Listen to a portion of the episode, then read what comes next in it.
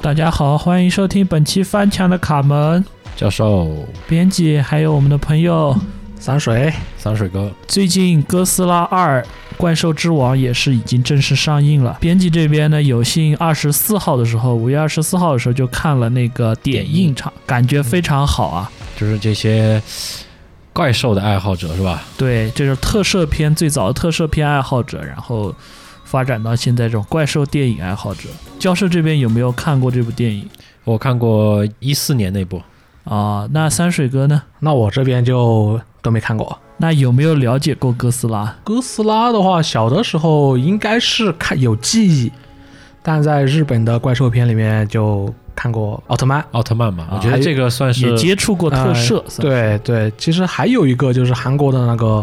汉城汉江水怪对长江怪就物。嗯对这个怪物的片，那嗯韩国那个严格上来说就是另外一个体系，体系。嗯，我觉得像这种，呃，我觉得我我把它归为日系怎么样？就是嗯叫特摄特特摄吧嗯，嗯特殊摄影嘛，嗯嗯，就是这种人穿了一个皮套啊，对，有模然型啊、后有小房子啊，小房子，对，嗯，一脚一个小蚂蚁，哎，这种所以我觉得奥特曼算是大家的一个启呃启蒙对对吧？对，对，啊，这个东西我觉得也算一个美好的回忆。你就不就不要说没接触过哥斯拉这种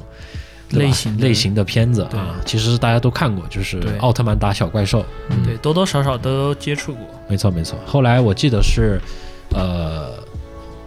我看是九几哦不对六几年还是几几年买过一下版权，然后美国那边拍过嘛，对，就是其实哥斯拉这个电影，大家网上一搜一大堆，好像每隔那么几年就有对个一两部，对对对，从九几年、零几年，好像一直在几几听着这个是，对对，光美国就有三四个版本，六更几别年提日本那边。六几年其实就开始拍了嘛，对特摄，嗯嗯，那个时候就有特摄，就是日本那边喜欢做成一个系列嘛，就一直出一直出，像每年一部电视剧一样。嗯，美国这边呢，可能就是隔几年好莱坞来这么一次。对对对，我觉得随着这个技术的一个提升，然后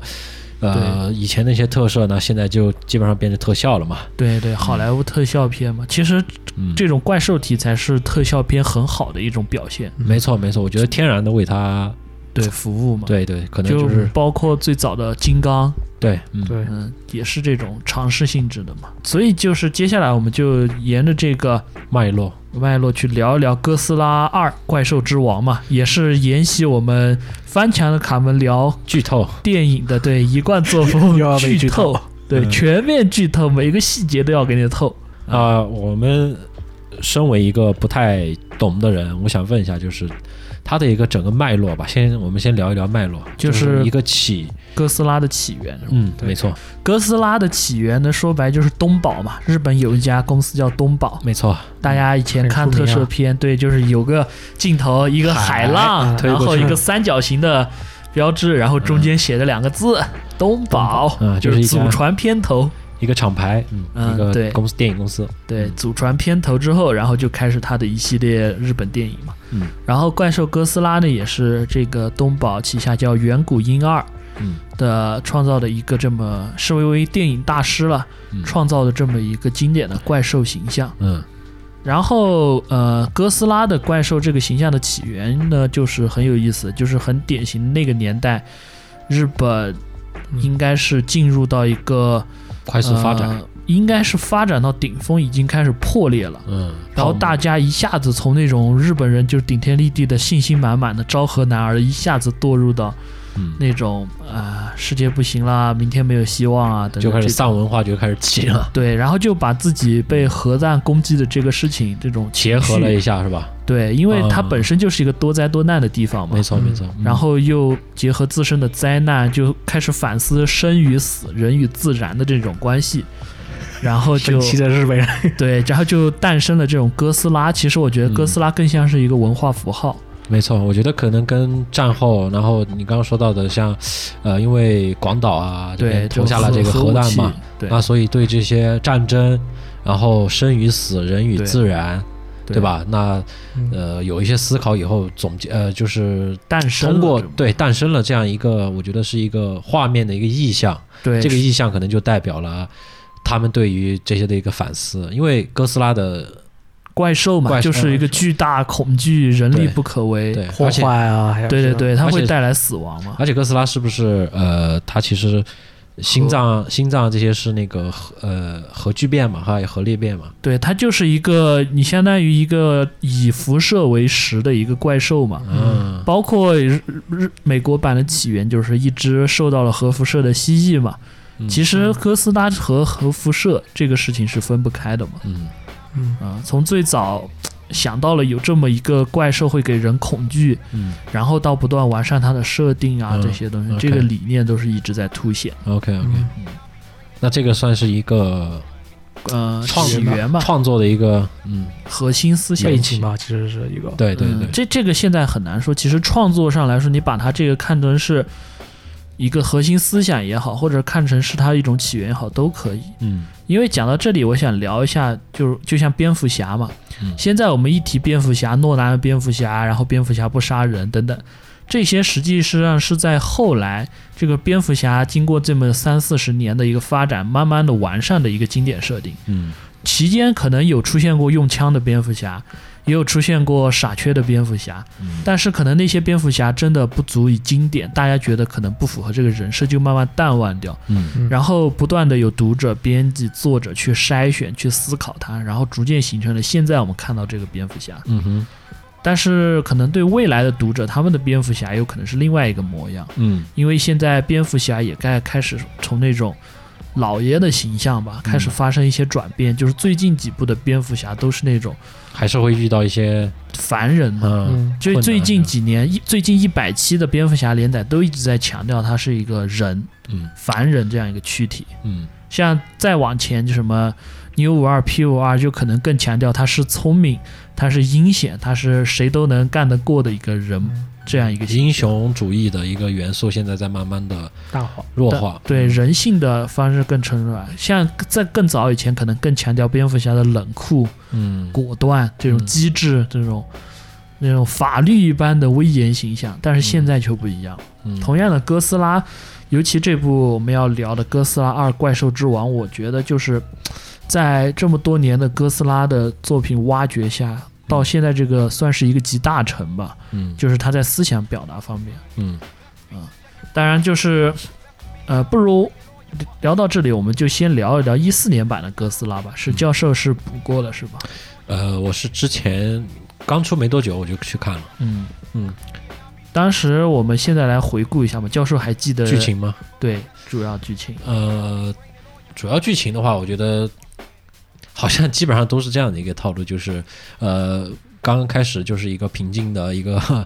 城市城市对吧？然后呢，对就是遭灾了。啊、就是为什么呢？哎，大家就去看了，哎，为什么这里有这样的一个哎带了辐射的这样对的啊东西？对对，就是人们不爱护环境啊之类的，是不 是？ 对，然后呢就出来嘛嗯，啊，然后呢我们大哥斯拉就出来制衡这些，呃，我觉得因为哥斯拉是刚刚提到的，它是以辐射为是食，对吧？对，啊，那所以它是其实是哥斯拉是不屑于吃人，或者说他根本就对这些不感兴趣的对对对，啊，所以他这是一个就像神一样，他根本不鸟人的，这个才叫神，而不是天天来盯着人管事儿的，这个叫神。啊，没错没错，所以呃，我觉得这个给我的一个感觉就就是像普通的那种怪兽怪兽题材的电影不太一样啊，哥斯拉它的一个呃设定其实就是更高一级，更。我觉得更神性啊，不是更自更偏自然一点，就是、哦对对对，他就不是那种正义与邪恶啊，嗯，它没有这种区分，对它可能就是一种就是自我然要的嗯吃饭，所以我咬你。自然的选择啊。那这种选择其实相对于从人类的角度上来看的话，它是站在一个比较，我觉得是对人类有益啊，或者这么说吧，就是这样的一个、一个嗯客观嗯的角一个度，对对一个这样的角度上面啊。然后那一部的给我的一个震撼，我觉得更多的是来自于。呃，一个是特效上面的，因为以前的哥斯拉基本上不怎么露脸。而且都是什么，可能也就五六十米。那这个哥斯拉，一四年那部哥斯拉好像就已经有一百多米了吧？对， 对，这个是一个一个一个震撼嘛。嗯，然后另外呢，呃，我觉得是以前哥斯拉就是打打打打打打打啊，对吧？就有点像灾难片了嘛。对哥斯拉就是一就是灾难嗯一一团洪水，他走到哪儿就躲到哪儿。没错，但是一四年这部不是说它没有，但是它呃，可能给我们一些除了打以外的一些反思。嗯嗯，那这个就是我对一四年那一部的一个感觉吧。嗯，那山水哥这边呢？我这边没没看过哥斯啊拉没，看过。好，对那正好我这边就帮助大家各种回想头一下呗，就开始。就是一四年哥斯拉的剧情，就是一四年哥斯拉就是以日本一座核电站出事故为导火线开展的嘛。嗯，那个核电站为什么会出事故呢？其实跟哥斯拉无关，没错，就是有另外的呃，是大家发现有另外一只叫做木托的怪兽，嗯、蓝色的会发出、呃就有点像蝙蝠，还但是在地上爬的这种，嗯它也是一种远古怪兽嘛。嗯远古怪兽基本都是以核辐射为食，嗯然后核电站嘛，核泄漏辐射就高一点，啊，对对对，就是被吸引过去。啊，嗯他人家也是要恰饭的嘛，对吧？我只是来恰个饭，嗯，那嗯边人为什么 杀我？对啊呀、然后就把福电核电站给啃了，然后就当时造成了很多人死亡嘛。嗯然后男主呃，那个不能算是男主角了，男作为人类视角的这个角色，他父亲就是核电站的工程日师，本那个，呃，是个美国人，他父亲是在日本核电站的工程师，然后他母亲是在那次事故里挂了。嗯然后男主角他父亲就有点那种丧失人生意志的感觉，嗯，然后就一直留在日本搞点中年大叔会搞的酗酒嗯这种事情。然后儿子这边呢就回到美国，就当了一个美国大兵，嗯然后娶了猩红女 巫，啊，然后生了一个孩子。然后这一天啊，突然又接到了。日本使馆的那个通知说啊你爸又惹事儿了，过来擦屁股。嗯一般都是风和日丽，对吧？对然后就对对出事儿了。就是刚执勤完，准备回家和老婆啪啪啪，然后这个时候老爸出事儿了，然后就又飞去日本嘛。毕竟美国现在开始强调这种所谓的家庭观念嘛，就包括速七也是要家庭奋斗什么的。嗯所以男主就放下猩红女巫回去日本找爸 爸，然后爸爸在哪儿呢？发现爸爸还是在对于那场事故念念不忘嘛，嗯然后不断的研究，然后他爸就一直强调说这个事情不是地震，不是核事故，是有一对种跟生物有关的东西，他发出的一些呃，嗯类似于超声波之类的回声定位吧，次发声现波，嗯嗯，然后他爸就老泪纵横，逼着他儿子和自己去浪， 然后儿子没办法，好吧，我我最后陪这，是坑儿子是吧？对，就是爹坑儿子，然后又要跑到那个辐射区去浪，去找自己以前的一些什么照片啊、资料啊。结果进去突然发现，本该是那种浓密的核辐射区嘛，嗯竟然一点辐射都没有。哎，为什么呢？哎，这就要 嗯对吧？然后两个人就搞不清楚啊，就准备再深一步的时候，突然周围冒出好多人把他们抓了。嗯，然后进去一看啊，原来当年的事故现场是一个，现在变成一个秘密基地啊，这个就很符合老美的阴谋论的这个喜好了嘛，对吧？比如说什么特朗普是人工智能机器人，光明会已经，对吧？嗯， 就是很很美国的一个处理方式。然后里面就有一个叫秦泽博士，也就是贯穿一部、二部的这样一个很重要的日本角色吧。我觉得也是整个这这个系列哥斯拉里面，他这种思想观念的一个人性化的代表，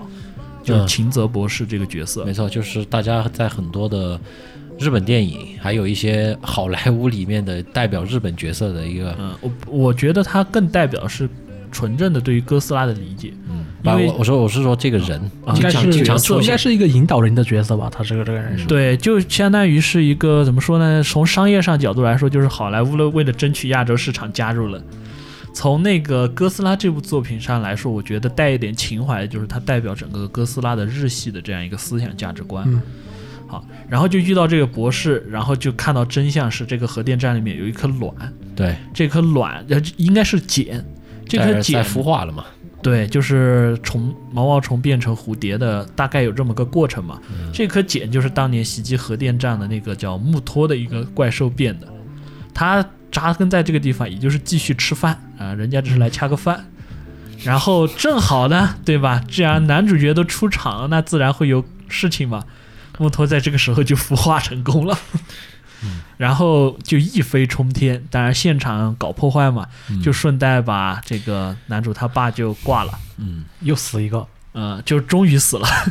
然后男主美国大兵嘛，就信奉美国精神，在现场帮帮人，然后一看自己无能为力，就回国当兵嘛。然后回国回到半路上，哎，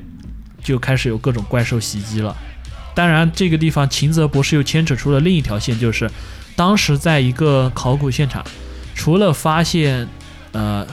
发现一条逃走的怪兽的路径，嗯就是最后核电站的这只，还发现了另外一颗说是已经觉得已经死了的孢子，嗯，然后因为它自身带有辐射，就暂时存在核废料基地。对，结果这个时候突然发现那颗孢子没死，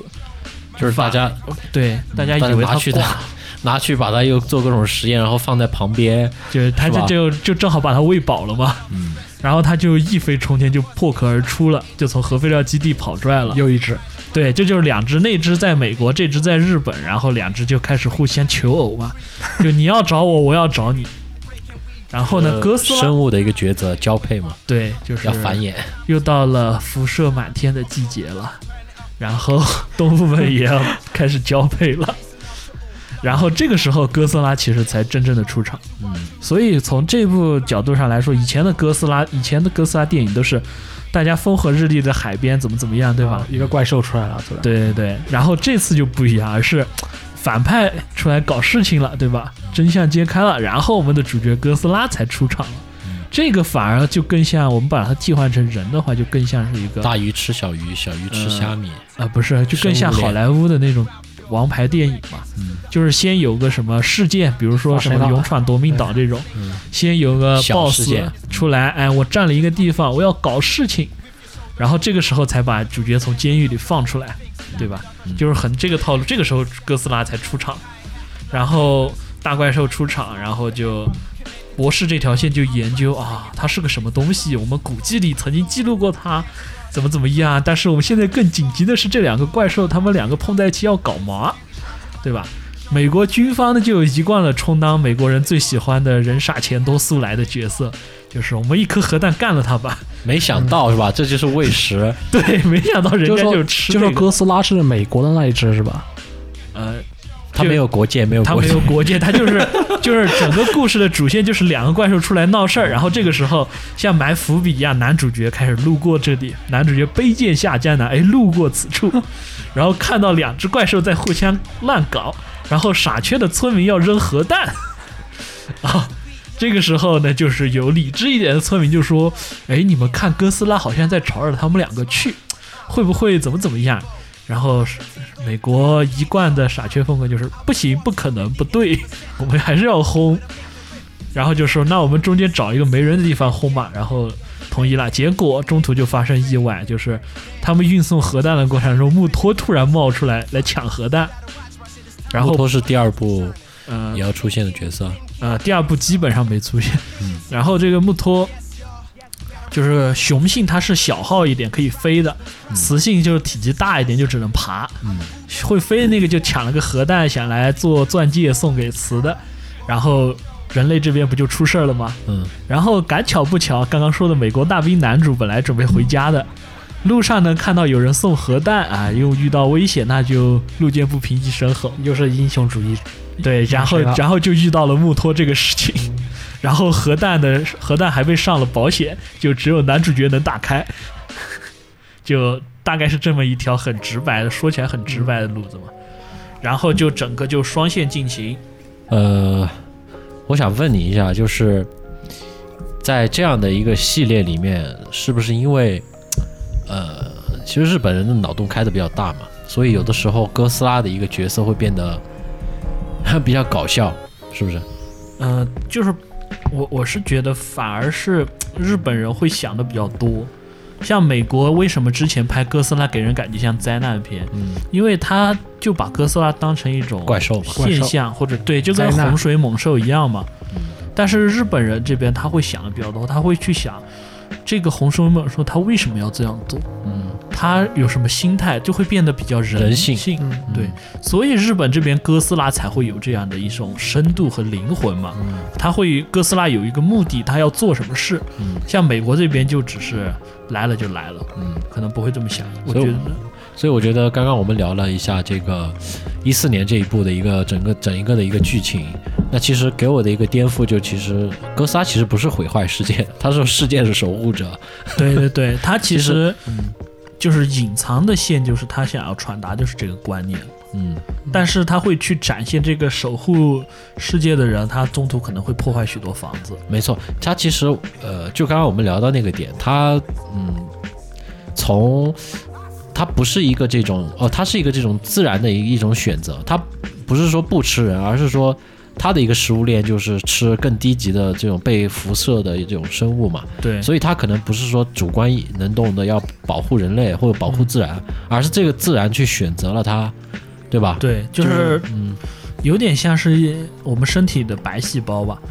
就是白细胞的食物就是病毒，就是细菌。对，这就是你的使命。对，所以可能对于我们来说，白细胞就是这样好的，嗯，但是可能对于白细胞来说，我只是吃饭而已。对吧？对于可能对于细菌来说呢，就是我一种好好的生，存其实对对我我好好好的地一个破细坏菌破坏人体没事儿，对吧？没事儿传播一下感冒，嗯，结果被白细胞搞了，你说我冤不冤？ 对吧？所以我觉得这种可能就是自然的选择。对对对，就是它极力塑造就是一种高一格的这种感觉吧。嗯，嗯然后继续讲嘛，好然后哥斯拉就是这种很本能的，就是老虎遇到肉嘛，被吸引过去，嗯然后三只怪兽就发生一个大战，嗯，啊，然后这是一条线，另外一条线就是大战之前的两只木托交配了，生了一堆孩子，嗯，人类这边就去爬到地底下，就是那边哥斯拉和大怪兽在打，这边人类小队美对军，美军很英武的潜入怪兽巢穴，一把火把人家孩子全烧死了。嗯就是这样两条线进行嘛，嗯就很怎么说很白吧，嗯，但直白。是对，但是比起以前哥斯拉电影，我觉得好的一点就在于它对于哥斯拉会有一个描写了，嗯就把哥斯拉当成一个角儿嗯来做了，嗯，而不仅仅是一种一个冲突一个事件这样来处理，可能就。更看得进去，再加上之前那部的时候，他就埋了一些伏笔嘛。当时 Fox 和那个哥斯拉东宝这边合作这个项目的时候，就拟定了是四部，然后后来就是讲，我记得是一六年还是一七年就出的《骷髅岛靓仔》嘛，对吧？呃，金刚就是骷髅岛嘛，就是那部。三水哥看过没？没看过， 也没看过。教授呢？看了就是景田宇宙系列 嘛，对吧？傻白甜是吧？ 嗯、还好还好，我觉得还好呃那部还好他金没刚什么 镜头。金刚的整个从视视效的一个表现，还有他跟女主角的一个这种感情线嘛，嗯，我觉得做的挺好的。嗯对，其实这个就讲到金刚，其实它不是日系的一个怪兽嘛，嗯它是最早诞生于美国。好莱坞的一个好莱坞黑白片时代的就有一个，嗯当时它诞生的时候就很重要的一点就是和女主的这样一个互动，嗯它其实是有加入情感成分的，嗯，那个时候其实更偏那种像人默片人、轨迹歌剧那种，啊对对人对人畜恋，倒没有恋的那种程度，但是是 个莫名的嘛，就是你会把他那种、惺惺相惜那种对啊感觉。爱护，或者是对于就是两两个跨种族之间的一种交流，然后对对你就对会，因为他们是一个公的和一个母的《阿嘛，凡达》嘛，对对对，你就会天然的对于这种就是跨情种愫族的，对这种情愫，你会把它上升成成为一种、呃、人兽爱情嘛 play 就有一种代入感嘛，其实就是说，对，就是人本性就是对于这种人兽啊、SM 啊，会有一种对吧莫名的一种兴奋感。啊，就这个这这页我们先讲到这儿，大家都懂的，反正。然后我们继续讲嘛，然后就是，呃，讲的金刚就是骷髅岛靓仔嘛。嗯骷髅岛靓仔的时候就虽然就局限在一个岛上和一个世界，但是结尾的时候就引出了帝王计划这么一个梗，嗯然后就算是正式介绍了一个那个哥斯拉二会讲的一个剧情嘛。叫哥斯拉大战金刚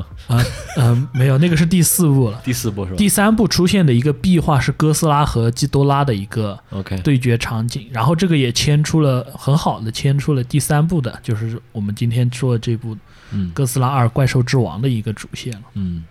这可以说这一层层相扣是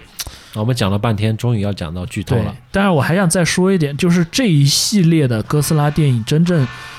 意义上的把哥斯拉作为一个角色做成了一个系列的电影，而不仅仅是把哥斯拉做成像什么地震、海啸这种一个现象。嗯这这才是真正我觉得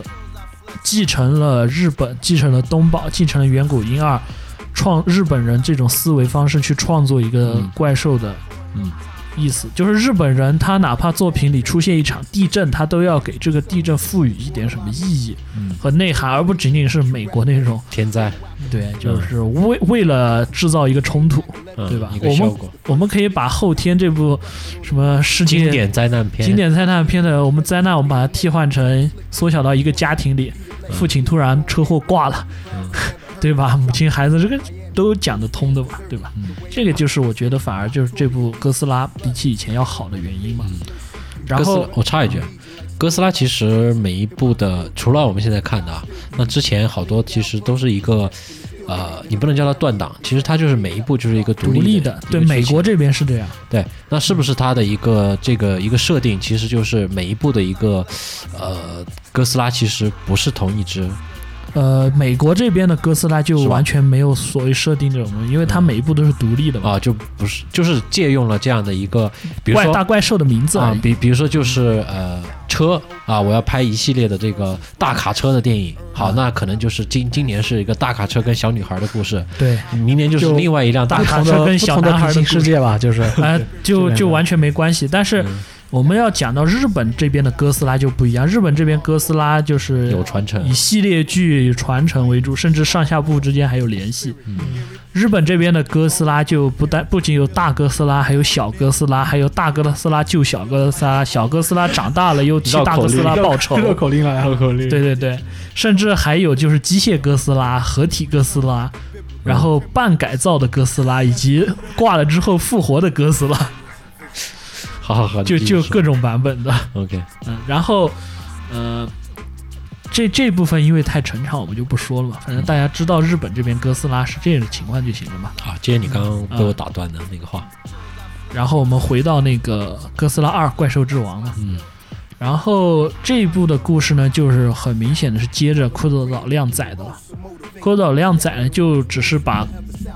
靓仔这个角色引出来了嘛，让我们知道这个岛上有金刚，然后有个帝王计划。然后第三部这部呢，就是帝王计划整个浮出水面，就是大家其实发现啊，经过了金刚，经过了那个哥斯拉斯穆托之后，大家就发现，哎，地球上还有好多这种远古巨兽。嗯，然后总共有多少呢？有十七只，没见过，然后是怎么推测出来的？就是已经发现的根定据位那些的，壁画，不是不是，就是已经找到了十七只 让，我想嗯起了日本的那个《新世纪福音战士》， 也是啊，使十徒二嘛只使徒，使是吧徒，对，对也是不莫名其妙的不知道为什么咱们就知道，哦，不是，是这个是在地球上已经哦发冰现，川嘛，是不是在南？对，就是南。南极冰川发现的是那个基多拉，然后有个火山口，尼泊尔那个火山口底下是发现了一个呃大怪鸟，我不记得叫什么名字了，拉顿，就是预告片里出彩很多的拉顿。然后我要告诉大家，预告片最多就只有前三十分钟的镜头嗯，后一百五十、一百和后那个九十分钟的镜头里面最多有三个到四个，嗯就是真的这个预告片非常精彩。嗯啊，然后回到说，然后还有在中国云南的深山老林一个神庙里面发现了一颗卵，然后发现了什么油田底下又发现了一只等等等等，嗯，然后这十七只怪兽周围都建立了十七个类似文于明哦基地一样的后观察站，就是现代人已哦经开始把它们控制住，开始在观察研究了。 ，OK，有点像的，其实两部《新世纪福音战士》里面，呃嗯，对，只不过都是大打大怪兽了嘛，只不过题材啊、思想各方面不一样。然后呢，事情就怎么发生的呢？就是呃，有人先是在云南这边，就是 对，就是我们大云南，这个真的很接地气。然后也是章子怡出场的这个这个位置，嗯，然后哎，这个传做的我觉得真的太接中国地气，也太棒了，我大云南状态，各种少数民族，是不是翻译呃没有也来少数了民族，就是有点类似于玛雅的这样一个云南虫谷那种感觉。哦 OK OK，一个深山里面，然后有一个神庙，神庙壁画里面都是画着一只大蛾子，嗯然后下面有人在膜拜，然后走到神庙最中心，有一些科学设施，大家已经发现那个蛾子要孵化了，嗯然后这个时候就孵化出来了。嗯，然后这一部的女主小女主和她母亲呢，就是这个地方的一个研究员。嗯小女主跟着她母亲，她母亲发明了一种装置，这种装置就是专门用来和这种大怪兽沟通交流的。嗯然后这个时候，那个、那个、那个、那个叫 什么？我突然想不起来，它叫什么名字？啊大儿子，大蛾子啊，她不是什么怪物女王吗？嗯，就是叫某那性个光辉的一个角色，对，她叫什么来着？她叫、就叫大儿 子吧。呃，我突然一下子脑子抽了，不要强行不起来想了，好吧？我们先叫他大摩斯拉，它叫摩斯拉。呃，为什么叫摩斯拉？因为壁画上有一些文字嘛，嗯大家可以翻译，古人都是这么叫它的，就相当于是古代的中国人把它保护起来了嘛，修建了个神庙。嗯然后这个时候科万恶的科学家们又去什么电网把它控制起来，孵化出来。然后这个时候呢，突然有一群，突然那个老狮子就出现了，老狮子格温， 啊，串串戏了，不是全游。嗯就是《全优》里面演那个老狮子王的那个那个角色就出场了。他这个在这部电影里面演一个恐怖分子嘛，然后就以自己的目的去袭击了这个研究站。他像你以为他是要抢怪兽或者对怪兽做什么事吗？其实不是的，他是来抢那个女主女主母亲手上那个装置的。然后这个就要讲到这部电影唯一的败笔了，就是女主她父母这对关系的转换的很很做的很奇怪，嗯就是这里我们会明显感觉到他们是母亲是受害者，对吧？嗯，结果过了没十分钟，告诉你其实是他母亲策划的这一切， 是不是很我反抢我自转？己，对，就是他是母我杀了我，对，就是一出场就给这个角色塑造成一个他热爱大自然，即便孩子挂了也要潜心研究这么就是一个假圣母，对一个很圣母的形象，然后结果后来就讲了，哦，正是因为我这样，所以我要抢了自己的东西，唤醒怪兽，整顿世界， 就就转变的很突兀。同样的，在这个父亲这边也是转折的很突兀，因为孩子在哥斯拉上次的袭击当中挂了嘛，啊、然后他的父亲就变成一个天天酗酒的中年大叔，就是我恨透了哥斯拉，嗯哼，结果过了十分钟，就是我虽然恨他，但是现在我们需要他，我就应该 帮他。这种这种形象，我觉得就是这个《哥斯拉二》里面最大的一个败笔吧，可能就是人人演的不好。嗯，啊，然后就是摩斯拉这边其实他没有受到伤害嘛，就被放出来了。然后老狮子就带着这个装置奔波于各地的那个研究站，唤醒各种沉睡中的大怪兽。啊，总共唤醒了多少？总共全都唤醒了，十二只，十七只全都唤醒了。然后结果重点说的就只有几只，一个就是拉顿，就是预告片里比较多的那个，然后就是给了他一个大灾难嘛，出场镜头比较多。然后还有一个就是王者基多拉，王者基多拉是唤醒的第二只怪兽，其实就是摩斯拉之外第二只。摩斯拉是幼虫被放出来之后，就是一条尸啊、是瀑布那么大的一条毛毛虫到处爬而已，然后结茧，然后就没了。然后基多拉就是在南极冰层下被放出来之后就到处喷射嘛，到处射，对，就是三个头。关键是这个地方，我觉得拍的很有意思，就是三个头刚刚出现的一瞬间，互相之间就表现了一下哪个头是老大。 哎，你怎么了？对，就是很明显，大家呃，如果大家面对屏幕最右手边这个头，就明显，哎，我是谁？我在哪？我要干 嘛？然后中间这个，然后右边那个头就是你傻呀，跟着辣哥干不就完了吗？嗯中间这个头就明显的很大哥，就是你吵啥？你闭嘴，跟我来， 就是那种。嗯，那种互相咬、互相撞，中间那个头明显会有主导权，他就其是实他们都用一个身体啊，没必要，对。但是而且他们思想都是共通的， 嗯，但是你就很明显的就表是现到人，人格分裂，就是晃动的几个镜头，三个头都会有自己的一个性格。嗯右边那个头就绝嗯对是那种呆傻萌的那种性格，被三个被另外两个头欺负的那种。然后就爬出来就一通乱射嘛。嗯，然后这个时候哥斯拉就来了，然后就和那个基多拉就扭打在一起。嗯这就是怪兽里面呃预告片里面所有的基多拉扭打的镜头，全都在这半个小时内搞定了。其实嗯就在这儿随便打了一下，然后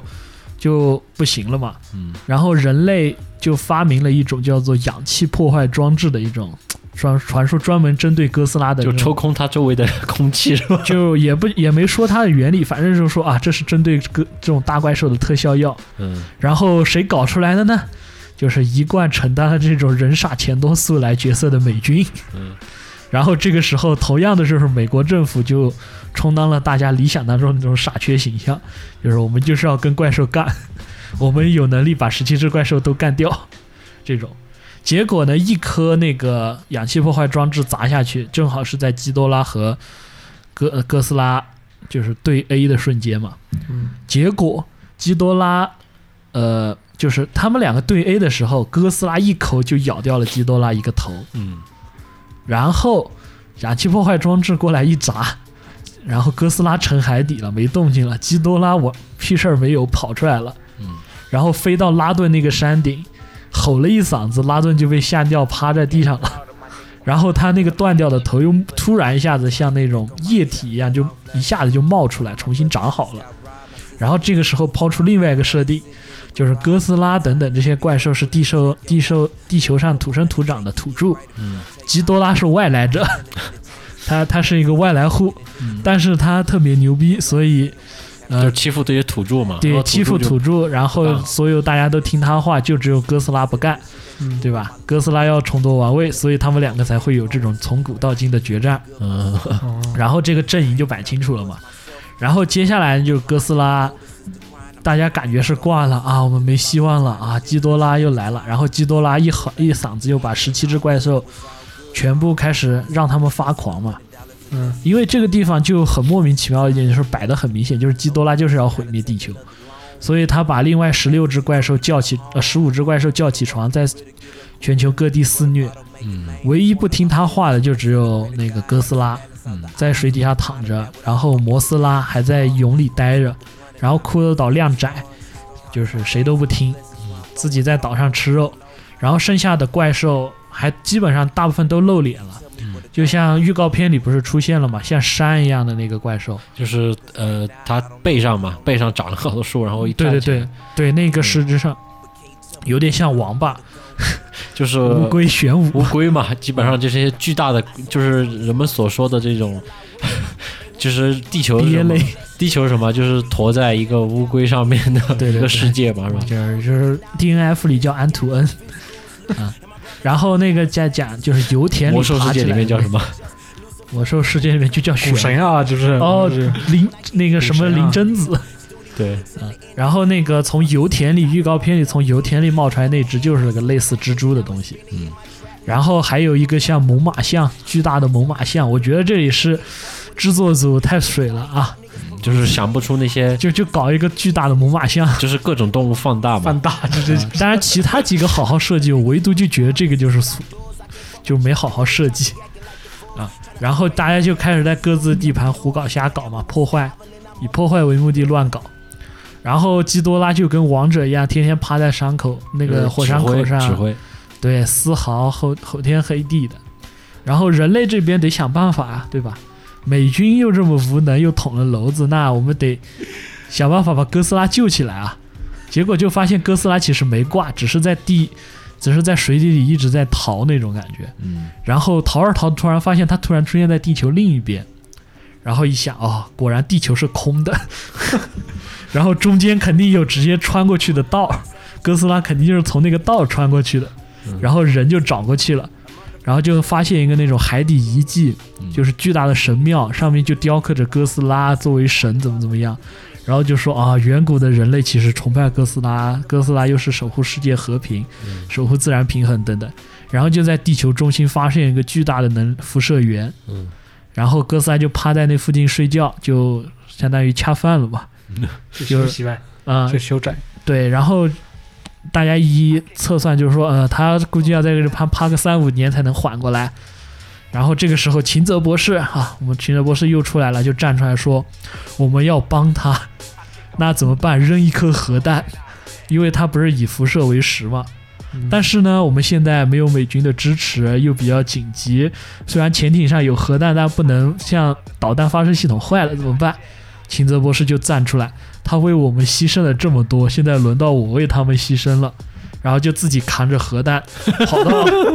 跑到哥斯拉面前说吃吧，啊，就引爆核弹， 就投挺想禁用止投喂，对对对，然后结果这核弹一爆啊，这个哥哥斯拉就充能完毕了。嗯，然后还充的多了一点， 就满血满状态，还比就是原来胖了一圈儿。酒喝多了，然后上头了，啊，就是就对，就是长胖了，嗯，长胖长大了，然后又冲出来了。就好，变成了红莲形态，呃，没有没有，还没有红莲形态，就是好，基多拉，我要跟你干。然后这个时候埋了个伏笔，就是测算，哎，哥斯拉充能百分之一百二十啊，百分之一百三十啊，达到百分之两百会怎么样呢？这这这真的是个旁白吗？ 请问呃定义没有？没有，是我那个搞笑话处理的吃多了，我还以为真的有这样的旁白。啊，没有这样的旁白，就是我我便于大家比较容易理解嘛，就这么意思一下。他只是埋了一个测算的伏笔嘛，然后哥斯拉就跃出水面，啊，开始要和那个基多拉干了嘛。结果干之前干 BOSS 之前先要干小弟嘛，对吧？前面一基多拉一出场就吓尿的拉顿，就很英勇的出来当了个炮灰。啊，结果打的时候呢，哥斯拉就觉得一打一挑二有点吃力，这个时候，云南这边是呃瀑布底下的摩斯拉终于破茧成蝶，就是展现了那种很圣母、很光辉的一双翅膀。嗯预告片里我记得也有出现，那个也是章子怡出场的一个经典镜头，就是她带头站在那个地方，看着这对就是你了，巴塔蝶，啊死亡之 翼，八大湖，就就有这种感觉。然后后来啊，后来刚才也从朋友那儿得到一个资料，说是章子怡在里面演的是一对双胞。那这就解释了为什么她会突然在云南虫谷里出现，又出现在那个潜水艇里。嗯，可能下一部《哥斯拉大战金刚》之后的时候，章子怡这个双胞胎的形象就会嘖戏份比较足，因为可能这个角色就是接替秦泽博士的这样一个角色。嗯，然后秦泽，当然秦泽博士最后那个镜头做得非常好啊，就是在那种地心熔岩的环境下，他站在哥斯拉旁边，摸着人家的大鼻孔，然后被一双大眼睛盯着，然后启动核弹，之后确实那段做的蛮好的，挺悲壮的，但是听着这还是有点尬，是不是？好，那我们继续，刚刚就讲到那个摩斯拉这个时候就登场了嘛，就是一只大蛾子，牙尖嘴利，就是前肢有有带钩爪，比较锋利，然后就出来帮哥斯拉抵挡了一下，吸引走了拉顿这只大怪鸟，两只就缠斗起来，然后哥斯拉就专心和那个基多拉开始打。啊，当然，这个之前有一段，其实我觉得可能大家不是很关心的伏笔，就是小女孩从母亲那个地方逃出来了，然后他又把母亲的那颗装置偷出来了，然后把基多拉吸引到一个地方嗯，啊，这是算是一个小伏笔吧。当然，就在哥斯拉大战基多拉的这最后终极决战过程当中，小女孩也是在下面各种跑，然后父母也是重归于好过来拯救她。中间有一些搞笑的梗，就留给大家电影时候自己看嘛。啊，这里就不说了，反正人类这种哎角色嘛，可有可无。 然后接下来就是哥斯拉大战基多拉嘛，就是你你射我一道重力射线，基多拉的那个黄色的那个光闪电一样东西叫重力射线，哥斯拉蓝色那个东西叫原子吐息，嗯这些都是很好。很中二 吧？对，明白这是了都是忠于日本原著设定的，因为哥斯拉是外来户嘛，人家在星际间飞行，可以在外太空生活，都是操纵的是重力射线。啊，哥斯拉们就是吞吃原子核辐射嘛，对，就是原子吐息。它原子吐息怎么放就是招各呢种？吃多了然后吐， 没有，它是从尾巴上开始亮光， 尾巴上的鳍亮光一直亮到头顶，然后再喷。然后基多拉呢，就是引动天地闪电，嗯，然后集中于翅膀，然后再从翅膀发射出去。雷神嘛， 嗯，然后就这么撕咬撕打，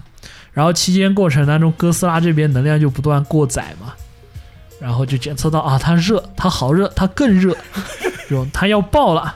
然后正是在这个时候呢，又被那个基多拉打翻在地了嘛。然后人类又英勇的出来干扰了一下，吸引了哥斯拉的注意力。然后这段时间呢，呃，吸引了基多拉的注意力。然后这段时间呢，哥斯拉趴在地上就完成了独条，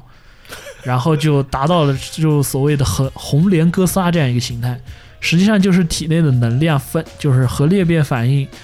聚变呃，裂变呃聚变反应到达一定程度就转换成裂变，大概不哦是这不么是个裂意思变转化成聚变啊、反正就是能量转换嘛。 ，OK，就从体内的一个能量释放到体外，然后身体就被烧红了嘛。对，然后这个时候，他周身的温度就达到了传说中的一千摄氏度，嗯，然后站在他身边的高楼大厦都开始自自然融化。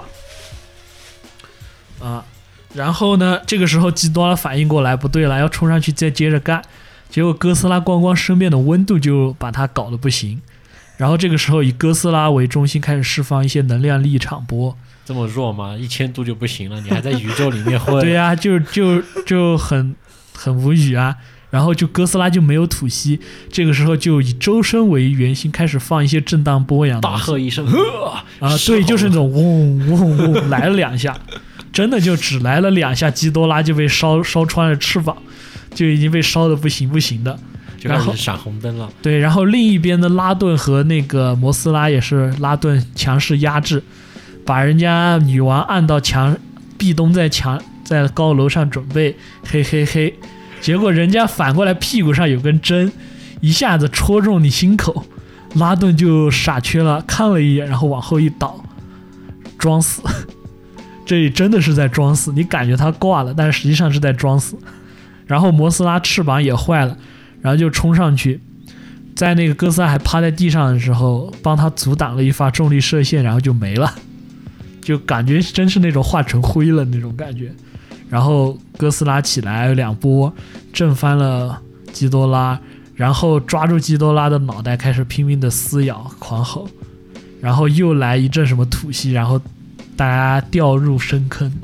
就是周围房子都倒了嘛。嗯，然后突然一下子房瓦砾堆下面一个基多拉的头扬起来，然后结果这个时候特别搞笑的一点是，基多拉头后面是基多拉只剩一个头了，然后被哥斯拉咬在嘴里， 就是有点像异形那种嘴张开伸出一个头的那种感觉，就是就是那一瞬间我真的觉得是哥斯拉嘴里含着一个大屌 那种感觉啊，就是就是还在天空上甩两下，最后嘴里又一套原子吐息把嘴上嘴里这个头烧掉。然后就这么打完了。 OK，这个就是整部片子的一个大概的一个走向。对，就其实蛮哦精所以彩的。 所以我觉得打斗这一块我就不说了，就是精彩肯定精彩嘛， 对，就是很觉得还原日系的那种设基定多吧。对基多拉的一个存在，我觉得也很， 就是这种塑造一个反派 吧。对这种反反派就是啊，超级强大，超级厉害，哎对，哎感觉哇打不过，打不过，怎么都打不过，饿不行啊！ 然后立马就被对吧？一瞬间就闪了一个红灯，召唤了一个力量，然后就 噗就是先抑后扬嘛，先塑造一个反派多么牛逼，然后再把我们的主角得到神力站出来，对吧？反正总要有一个契机让他变得更强大嘛。对，然后过来一推嘛， 就是那种屌丝逆袭的快感嘛。最中二的就是我记得那个哥斯拉二最后一个镜头，就是哥斯拉站的那个地方是个瓦砾堆嘛，然后比周围要高出来一些，他就站在那个高出来的土包上。这个时候被基多拉召唤出来的四只主要的怪兽，再加上拉顿，爬从瓦砾堆爬起来还没死的拉顿，一看我靠，基多拉挂了，从四个方向围着哥斯拉，下一刻怎么办？啊磕走头啊，磕头吗没？有没有，拉顿带头跪下了， 我就说磕头，万佛朝 宗，对，然后大蜘蛛也跪下了，猛犸象也低头了，然后哥斯拉就站在那个稍稍微高一点的小土堆上，一览众山小，呃、谁与然后我仰争头锋？对着头吼一嗓子，我靠，背后是夕阳西下， 就是别提有多中二。这个哎好中二啊！我听着都好中二啊。对，就是你打完学校勤假，然后隔壁学校的对啊混混就在你面前怂了，然后你站在一块石一块板砖上，仰天仰头长啸啊，我什么对吧？我铃兰怎么怎么样， 就是这种很中二的感再 觉。 也不输人，是不是？对，然后就各回各家，各找各妈。 好，剧情这块儿我们聊完了，聊一聊，呃，你对这些怪兽的一种视觉表现，还有一些呃，因为之前是特摄嘛，那有一些皮套啊，有一些道具啊这种，那你对这样的一些怪兽的视觉表现，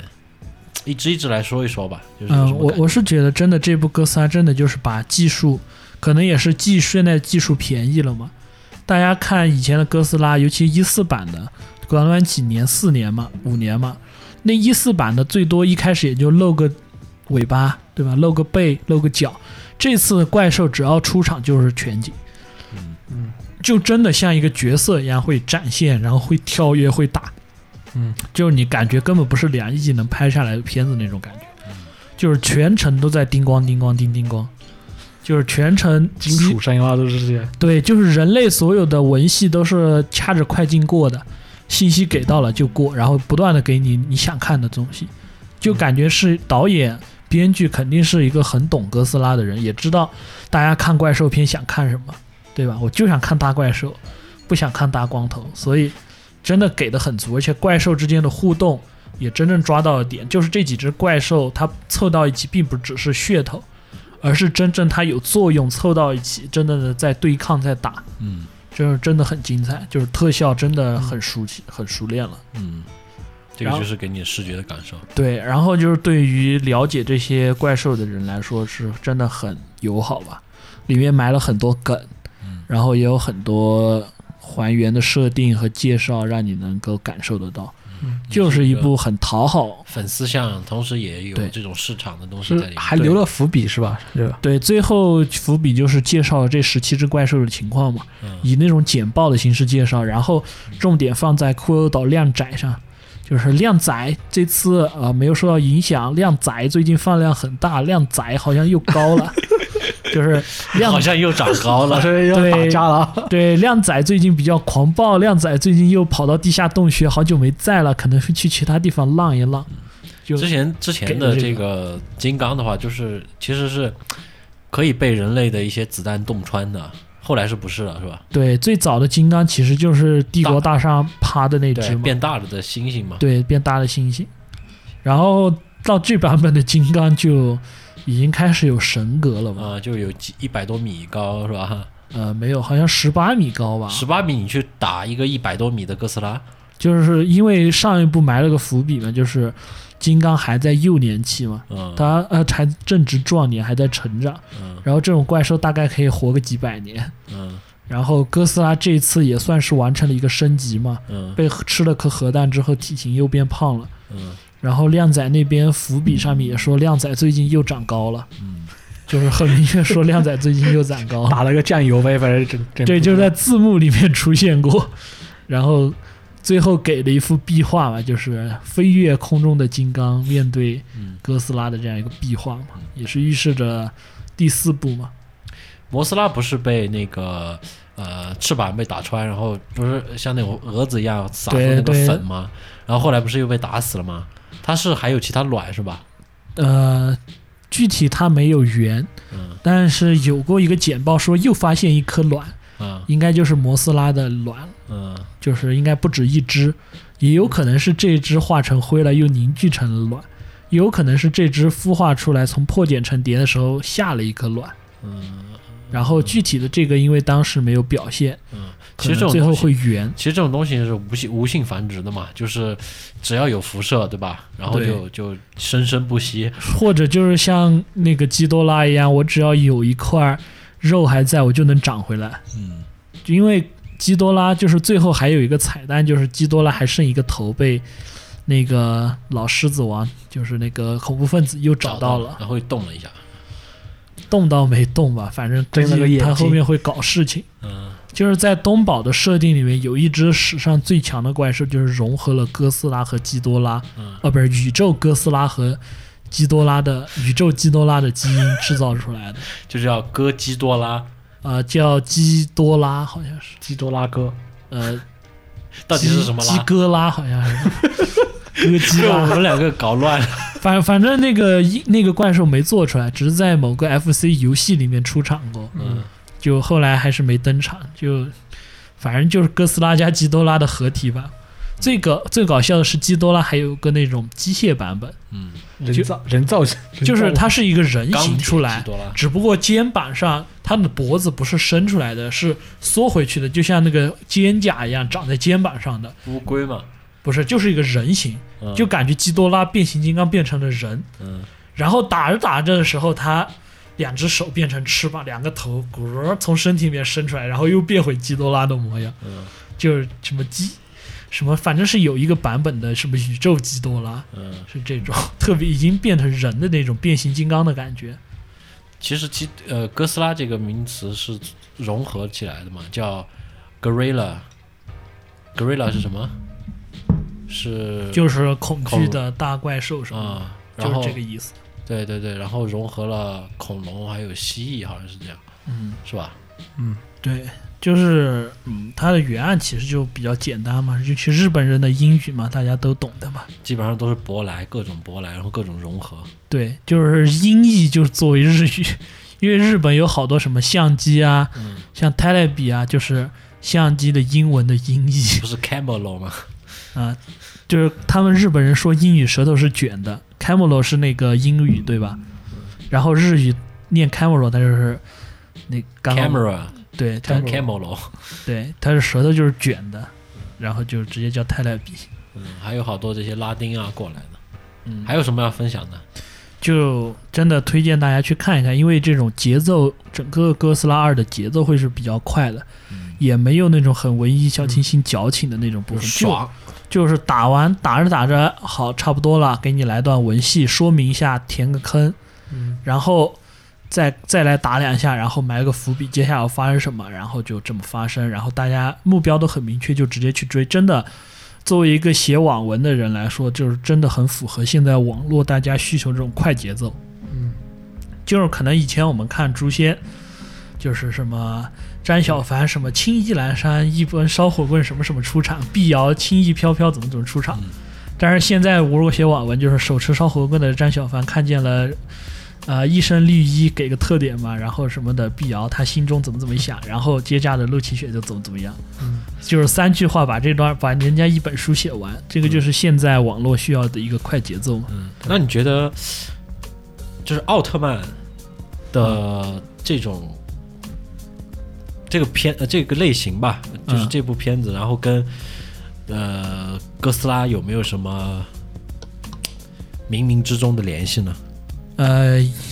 奥特曼跟哥斯拉肯定有冥冥中的联系，就是你知道吗？教授可能不太看奥特曼吧，嗯，就是小时候看嘛，啊、对，就是你知道吗？现在奥特曼已经打到没怪兽可打的地步了，打是雷吗吗？开始就是打自己了，啊就奥是特曼自斗，就是最近最近差不多十年的反派吧，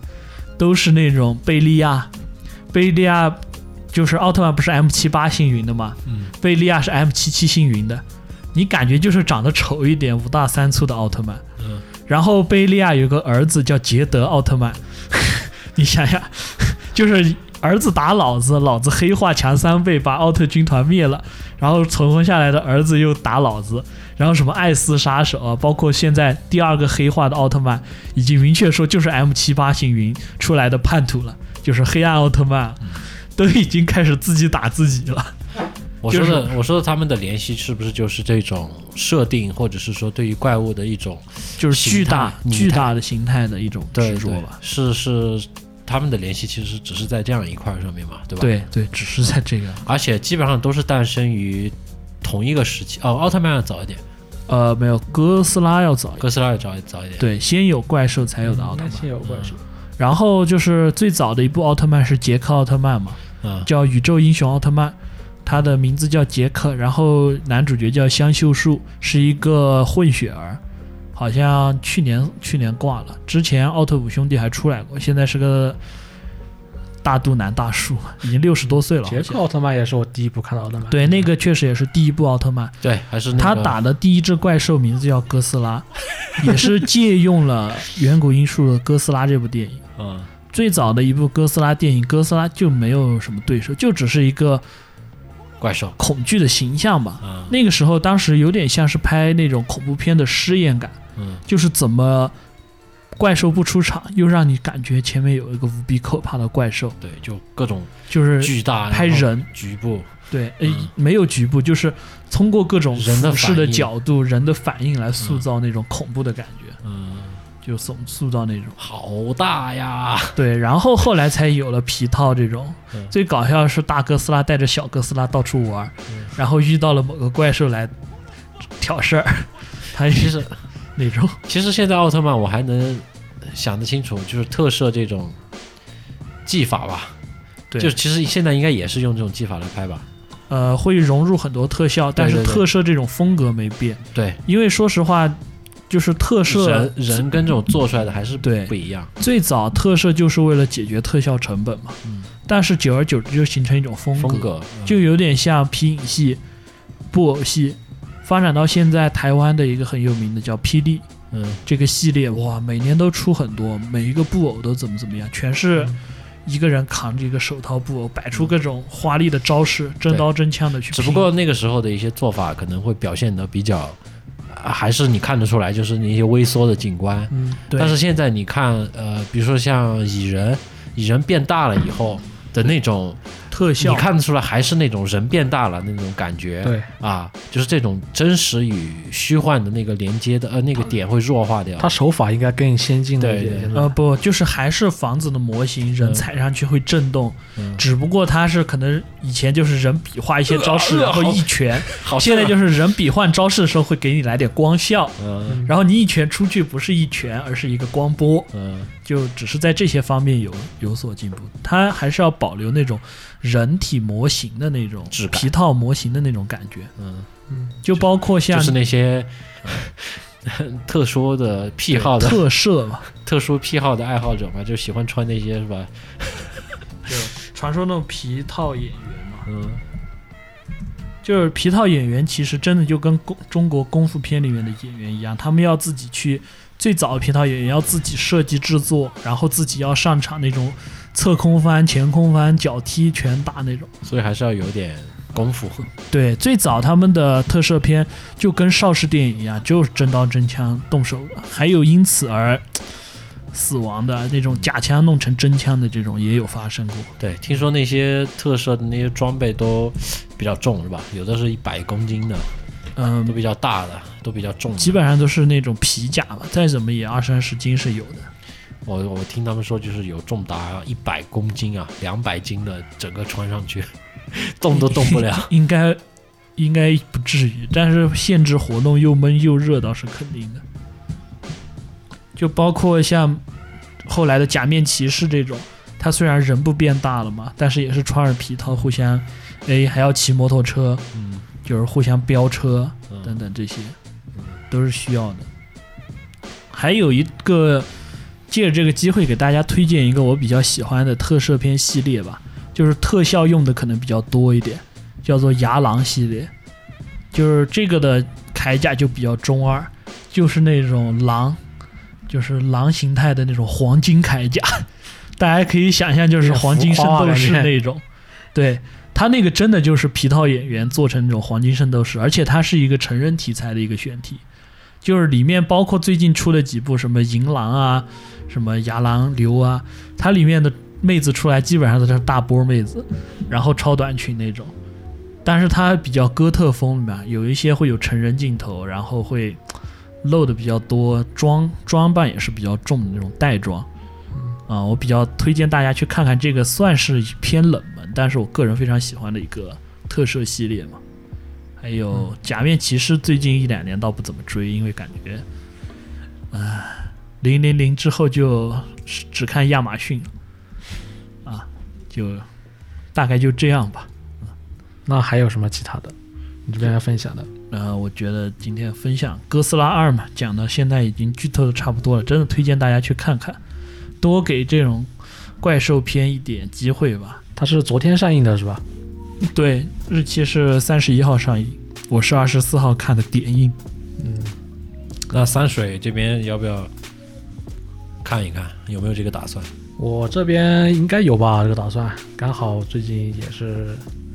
父母来嘛，就直接带他们去看，感受一下，带带他们去看阿拉丁好像更好吧？感受一下啊。阿拉丁算了吧，还是怎么说呢？ 阿拉丁的评价其实蛮不错的，确实不错，但是我觉得，呃，这种东西就属于那种，因为它是以这种童话形式来对，改编的嘛。然后呢，我觉得中国人的这种审美不太能接受歌舞的形式，呃，除非哦，你比如说像他像带他父母去看，我觉得他们看不下去的。我这边情况比较特殊，因为说实话，我小的时候我父母会接触的比较多，嗯，因为印度就印度电影是吧？啊，不是不是，就是阿拉丁的迪士尼动画，嗯可能对于我父母来说是他们在差不多也就是二十七八岁这个年纪嗯接触过的作品，其实是他们带我入的坑嘛。我记得那个年代，九一年、九二年的时候，正好是阿拉丁几部电影动画的比较上映的时候吧。那个时候，中国可能大家年轻一点朋友不太知道，那个时候中国还流行一种叫做录像带的东西。对，当时电视台也没几个台，就五个台还是六个台。嗯然后大家翻来覆去看这些，就互相像流传我们现在流传小黄片儿、流传网盘一样。要翻翻对录，嘛大家就你翻录一版《狮子王》，他翻录一版《阿拉丁神灯》，就可能一个月大家一家人没什么娱乐活动，就坐在一起看个两三遍，嗯就是八五《西游记》那版那种感觉。 嗯嗯，所以我觉得《阿拉丁》这个作品可能是我父母来说比较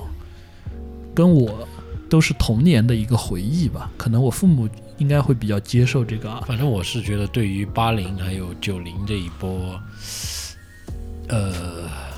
娱乐形式不是很丰富的时候呢，你小时候其实对。看着这些什么安徒生啊、一千零一夜等等这些童话长起来的，我觉得这样的一个东西是一个呃怀旧像啊，有东西在里面啊。当然不排除它的现在一些效果做得更好，然后新加入了一些其他的一些元素进去会好看。对对对，只不过是我的意思就是说，这种中国人的一种审美啊，就是嗯可能对于这种呃叫呃不是好莱坞叫什么，不这种剧童场话剧场叫什么？什么小神龙俱乐部不、是不是美国那个剧场叫什么？那种迪嗯剧士尼剧场，不是那种剧场的形式，百老汇百老汇就是这种这种歌舞形式的，我觉得可能不太能接受啊，仅此而已，仅此而已。就是不知不知道你们记不记得以前看过的迪士尼那版动画版的阿拉丁，嗯，那记得一版点，那版其实里面就有许多歌舞的那种元素。嗯这个就看个人吧，就是我、我就可嗯对能觉得我的父家人这边可能不太喜欢。嗯啊，其实那还可以一些剧场的歌舞。这次我去上海的迪士尼就看了一个，嗯就迪士尼的还是挺不错的，就感觉还是要看内容，其实内容啊嗯，确实，还有对还有跟观众的互现动场的那种。对，你是去看哪个？呃，那个海加勒盗比那个加勒比对加勒比加勒比对加勒比，就是哎二、那个挺好的，那个对挺好的。嗯嗯，二位平时有没有去看舞台剧的这种习惯？没有，呃，没有看过，没有，好吧，就是我我会偶有尔喜喜欢去看话剧啊，去看舞台剧、歌舞的这些音乐会的习惯。就我倒是感觉还好，因为说实话，居坐在那种大厅里面，你可能感觉会有点传统，但是你真坐进不是不去是，我的意思是你跟那个是叫什么？就是那种现场演出来的，跟、嗯比如电影里面有歌舞的这种，啊，仅这两个是有差别可的。能也是个人喜好吧。嗯就包括我，我有时候会在网上看一些这种录制的剧场，就是录制的舞台剧，嗯，也其会实感你觉跟非常不跟错现场跟现场还是有差别的。对嗯它有一些镜头移动跟切换，我反而会觉得比现场弱了，你就感觉更舒嗯弱掉服。一点。我是觉得现场的那个感觉其实是最好的。啊，现场主要还是看你身边带什么人去。不是， 包括像上海迪斯迪迪士尼那个加勒比的那那那个那个那个桥段， 它主要是一些声光电啊、烟雾啊，然后还有一些可能杂技的一些因素在里面，所以你那个东西，而且是在你的旁边啊有，有一种秀场的感觉。秀场，然后呢，它整个声音声场的一个分布，它就会把你带入到那个环境里面去哎嘛。，讲到这一点，不如我们把话题牵扯到一些营销层面。 其实我觉得，真的现在的展会形式真的太过于无聊，嗯，就包括漫展的形式，现在也趋于固化。现在很多漫展都引入这种互动活动，但是成 本成本 成本。对，这这也是如果有听节目的或者从事这类的朋友，啊、这方面感兴趣的话，也建议往这方面想想。所以为什么这些话剧啊等等这些剧场性质的表演的东西，它不会呃就是门票是它作为它的一个最对，主他要门的一票个都不收会入很，便宜。对，作为一个最主要的一个收入，为什么？就是因为这个东西的一个投资、人员、呃舞台灯光，然后一些置景，这些对，声光电的东西是比较昂贵的。嗯啊，而且这个昂贵不单单是钱，你还要耗费很多的人力精力进去，嗯，对吧？所以这些东西都是一些心血，所以他更愿意让你在现场跟他产生那种化更学好嗯的的互动。氛围和互动吧。所以你比如说你去卖那个录像的版权，其实就没什么意思了啊。对，它所以那个东西你还是值得，比如说你现场花个贵一点的，花个几几千块钱，哎便宜一点的几百块钱。其实我觉得这个东西应该比电影便宜多了。我哎非常讨厌的一点就是，现在全国各地到处是3 D，我最讨厌看3 D 电影，但是现在除了3 D 电影没你没得别的看，这个真的投资你很很痛苦。投资不是按这种比例来算的，因为电影它的一个呃收益渠道，或者是说一个观看的人数，它的受众会比那个多，所以你投入相应的，比如说你投个一亿、十亿进去，那你可能回回本的那个比例会不一样嘛。但是舞台剧就不是这样的，你可能它是要按场次来算的，而且每每一场都是那那些人，然后人你要去演的，对是啊这，样你要经历那些情节等等，你所以你整个它不是一个工业体系的。嗯结束吧，快点！ 对，那这期聊到这里差不多了。本期翻墙的卡门，全面剧透《哥斯拉二：怪兽之王》到此结束吧。 OK，最后一首歌《Hero》，让我们为哥斯拉送送上这首歌吧，好吧？ 就是拯救宇宙呃拯救这个地球的大英雄爱与和平。 ，Peace。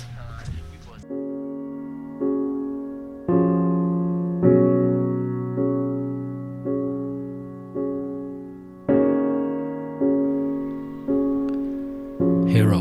呃，来自比利林恩的中产战士，在夕阳下戴起耳机，在夕阳下面啊，我们各种怪兽，像哥斯拉、万佛朝宗。然后哥斯拉投下了一个帅气的背影，然后说：“谁与争锋？” We can